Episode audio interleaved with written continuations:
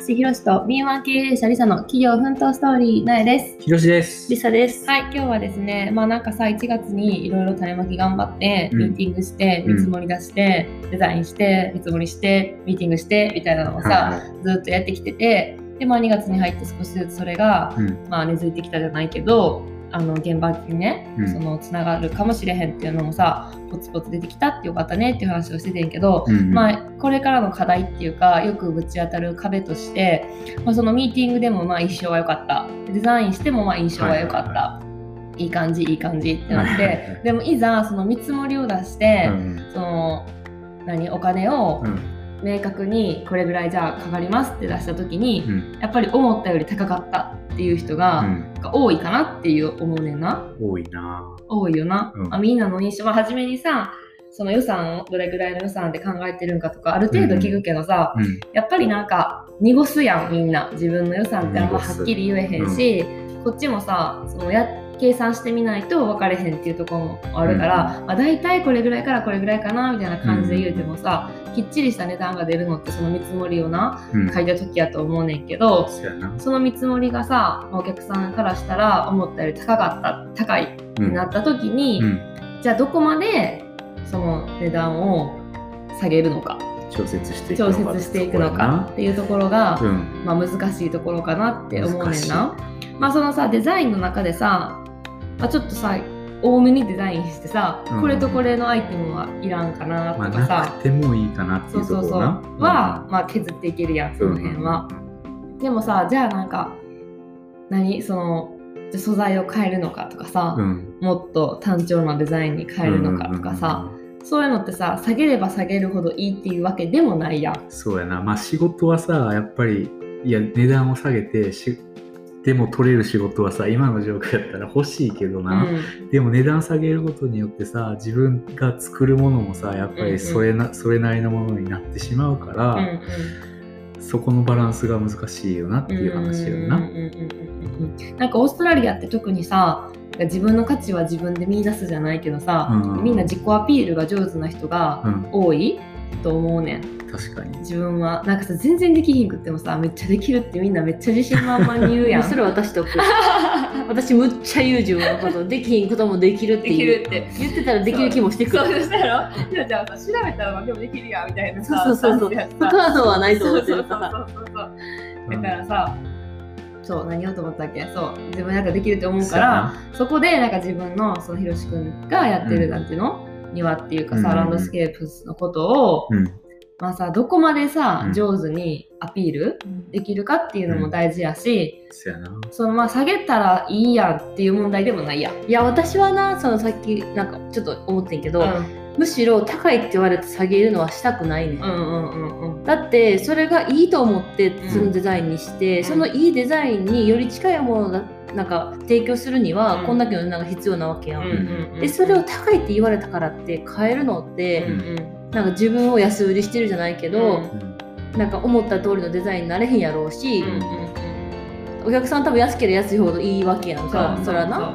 でもさそれをしちゃうとなんかもうどんどんどんどん安売りで自分のブランディングにとってすごいマイナスやから、値段を下げない方がいいと思う、そううん、ただなんかお客さんがさたまになんだか噴水が欲しいとかさ、うん。はい。そういうさすごいなんかさお金のかかることを言ってくる人おるやん、うん。でそういうのをしたい人もおるしそのまましたしたいって言うからそのままのさその噴水に合ったような庭にしてさデザインして予算出すやんか、でもえ高いみたいになったらえじゃあその噴水を例えばこういう違うものに変えれるよとか、うん。変えてもデザインがこうデザインの邪魔にならないうんような変更やったらいいけど、うんでもそこがデザそれを変えることによってデザインがもうなんかおじゃんになるぐらいのんやつやったら変えるべきではないし、そうやな。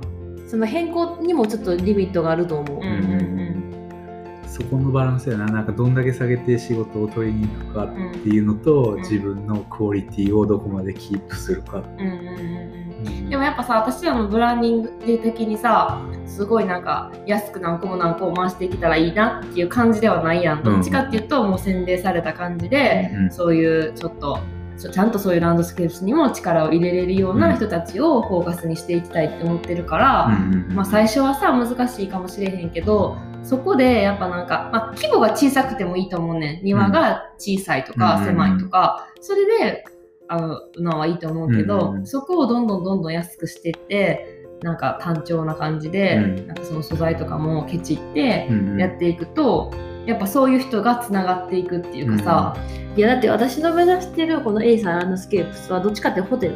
うんだからホテルでまあまあまあ会食食べに行くようなもんうんなんかそこら辺のファミレスでうんうんうん和食食べるんじゃなくてうん ホテルで会食食べに行くっていう感じでだからサービスも込み込みの値段やからうん。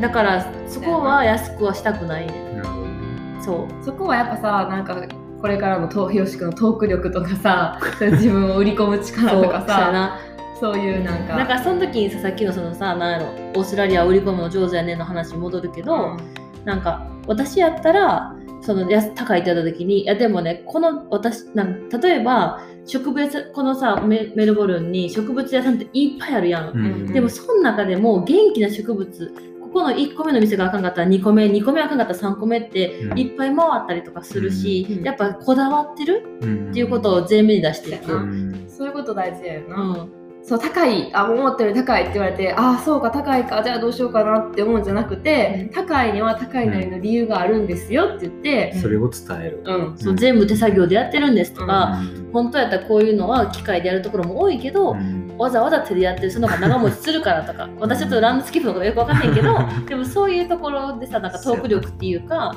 な。んかこだわりを見せていてだから長年持つ庭っていうのを目指してるからだから今その安くしてしまってうん。5年しか持たない庭じゃなくてこのままで10年持つ庭うん。20年持つ庭ってそっちを目指してるからっていうのを全面的に押し出していくっていう。そう今までさなんかあ高いわって言われたらさどういう反応してたん、いや高いわって言われたらいやそらじゃあどっか削れるとこ削りましょうかってなるよ。削れるところな、うんうん。うん、そんなめちゃくちゃ削るわけではないけどだからさ結局さ取れへんかった現場ってあるやん、うん。じゃあ初めにさなんかこれからはさそう言われてもとりあえずこだわってるんやっていうことをめっちゃアピールして、その上でもうん。その変えれるところをじゃあ一緒に見つけていきましょうみたいな感じで、その支障がない程度な感じでって言ってしたらいいかもいなや確かにそこは足りてへんかった気がする。なんかもう高いって言われたらあもうじゃあ削るしかないんかぐらいしか思ってへんかったから、そこは多分伝わってなかったよなお客さんに、そうか。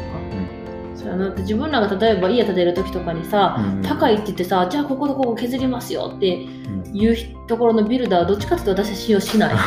えじゃあなんなん？最初からそんなん出したらよかったやんってなるもん、そういうお客さんの方が多いよな多うんうんうん。そうそうそうそう。そう、多分そうやと思う。だからまあ、めっちゃなんかこうしてる。いや、まあ、この地下にヘリコプターが。分10時はい。そう、っていうことで、まあさあ、高いって言われてからって、なんか、安売りはしない。そうそうそう私をさ、今おばあちゃんに言われてたこと思い出してんけどさ、うん。いつもおばあちゃんに言われてたことがあってな、うん。なんか女の子ってまあ、特にさ孫や。ん、でさなんか絶対あんたらはあの孫女の子何人かおんねんけどな、うん。なんか果物屋さんに行ってうん。りんごを買う時に絶対3つ袋に入って500円とかそういう風なりんごにはなるなと。こうなんか棚の上に木箱の入ってる1個500円とかするようなりんごになりなさいって言われてた。へえ明るい意味。いやわかそういうる安売りる。されたリンゴになるんじゃなくてそうみんなが高くても買いたいと思うようなうん。リンゴにならなあかんよってめっちゃ一緒でいいからずっと言われたことを今思い出してそういうことやなと思った。うんそうやな。多少意味は違うけどまあそういうことやな。でもそういうそうそうそう。だから安売りすれば買ってくれるっていうような感じじゃなくて高くてもあのリンゴ買いたい。どうしてもこれがいいみたいなさ。そうだから A さんは今後なうん。最初はこうやってなんかさちょっとまあ足踏みするけどその値段のことで、うんでも今後は出したさいもう一発目にいいと思ってデザイン出した、うん。それに基づいて作った見積書は買えない。うんこれこれしかもう受け付けないんですと、うん。うんうんうん。それをなんか今はちょっとまあまあまあまあ出だしやしうん。お客さんのニーズに合わせるのも大事やけど、うん。今後はお客さんが自分のニーズに合わせてくれるようにななりたいなと思う。うん。うん。そうやな。うん。そもこで。うヒロシがやってくれるんやったらいくらでも払いますよみたいなーまあさっていうよりまあそこでお客さんがうちが安くするんじゃなくてお客さんがどうやって資金を工面するかっていうところかな。そうそうそうそうそうやな。確かにそっちにそう。そっちにちょっとシフトしていきたいなと思うな。それはそうやと思う。だってそんなったらもういくらでも下げれるとこはさ下げれるしさパッパラパーにしようと思ったらさ。こで競争してそういやしかもじゃあそんなアーキテクト、アーキテクトあのランドスケーパーなんて信用されへんから、うん。しょ最後には。うんそれで結局もう値段下げる方で戦っていかなあかんくなっちゃうよんそんな価格競争嫌やし。ううん。んなので、はい、そういうじゃあトーク力とかもね、はい。どんどん身につけてやっていきましょう。はい。はい、ということで、まあ、安売りしたらいいっていうもんじゃないんだよっていうね自分のブランディングというか、価値をきちんと持って、それをお客さんにちゃんとアピールしていきましょうはい。っていう話でした。はい。はい、では今日も最後まで聞いてくれてありがとうございました。See ya